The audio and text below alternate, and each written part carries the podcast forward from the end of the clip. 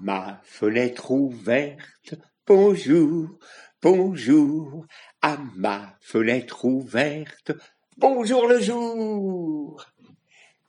Il était une fois une toute petite grand-mère qui était maigre comme un clou. Elle avait été invitée au mariage de sa fille. Alors, elle a mis une jupe, un jupon, une jupe, un jupon, une jupe, un jupon, une jupe. Sept jupons et jupes. Et puis, elle est partie. Bedi, bedam, bedi, bedam, bedi, bedam, bedi, bedam. Et elle est arrivée devant un loup. Grand-mère, je vais te manger. Oh non, ne me mange pas. Regarde, je suis maigre.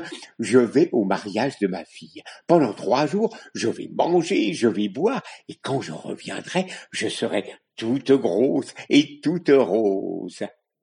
Oh, oui, tu as raison. Bon, eh bien, je te mangerai au retour. La grand-mère est partie et a marché cette fois un peu plus vite. Bedi bedam, bedi bedam, bedi bedam, bedi. Elle marche, elle marche, elle marche. Elle arrive à la fête de sa fille qui était déjà commencée. Alors, pendant trois jours, elle a chanté, elle a dansé, elle a bu, elle a mangé, mais il fallait maintenant rentrer.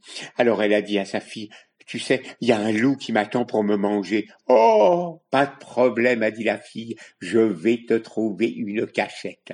Elle a été chercher dans son jardin une grosse pastèque.